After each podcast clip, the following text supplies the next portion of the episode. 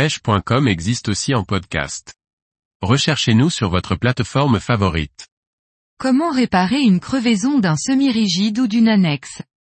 Par François-Xavier Ricardou. Votre boudin se dégonfle, ne le jetez pas tout de suite. La réparation est possible, relativement facile à condition de suivre nos conseils avec application. Pas à pas en 13 étapes photo. Une crevaison est toujours possible sur un pneumatique.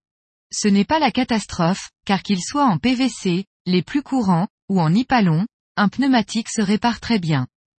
À condition de suivre une procédure étape par étape et de bien respecter toutes les consignes. Nous vous proposons ici de suivre en 13 étapes la réparation d'un semi-rigide en PVC. La seule différence avec un pneumatique en nipalon est de veiller à bien utiliser la bonne colle. Elles sont différentes pour les deux matériaux. Dans l'incertitude, servez-vous de la colle fournie dans votre trousse de secours. La trousse de réparation, les pneumatiques de l'annexe au semi-rigide sont livrés avec une trousse d'accessoires qui contient un kit de réparation de base. Il sera suffisant pour un petit trou mais pas pour une grande déchirure. 1. Commencez par bien étaler la surface à réparer.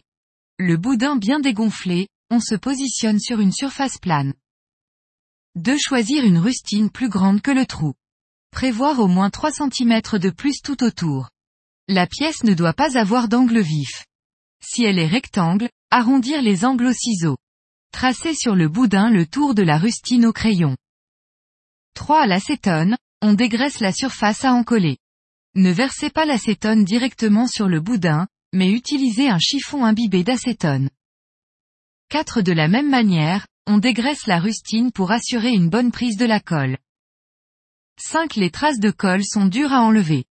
Pour s'éviter une séance de nettoyage laborieuse, on délimite la zone de collage avec du scotch de masquage.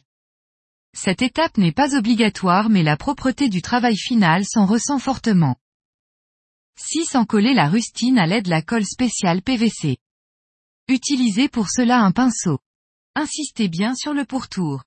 Ne passez pas une couche épaisse. En effet, il faudra au moins prévoir trois couches avant d'installer la rustine. 7. Tout comme la rustine, on encolle le boudin endommagé à l'aide du pinceau. Passez bien sur les bords pour bien répartir la colle tout autour. 8. Il faut trois couches de colle fine, trop épaisse, elles seront dures à lisser par la suite. Entre chaque couche, avant de passer la couche suivante, il faut s'assurer que la colle ne colle plus. Le doigt ne doit pas adhérer au support. Comptez environ 10 minutes entre deux couches suivant la température et l'hydrométrie. 9. Une fois la troisième couche de colle passée et après avoir attendu 10 minutes environ qu'elle ne colle plus au doigt, installez la rustine en étant précis. En effet, la prise de la colle est instantanée. On ne peut pas coller et décoller la rustine plusieurs fois. Ayez le coup d'œil. 10. Maroufler la zone avec un outil arrondi comme le manche d'une cuillère par exemple. Lissez en partant du centre vers les bords pour faire échapper les bulles d'air. Au final, insistez sur le pourtour. 11. On peut alors supprimer l'adhésif de masquage. 12. Maroufler à nouveau bien le bord qui pourrait s'être légèrement décollé si l'adhésif est un peu passé sous la pièce. 13. Avec de l'acétone, nettoyez le pourtour. Attention de ne pas mouiller trop sinon l'acétone risque de pénétrer sous la pièce et de la décoller.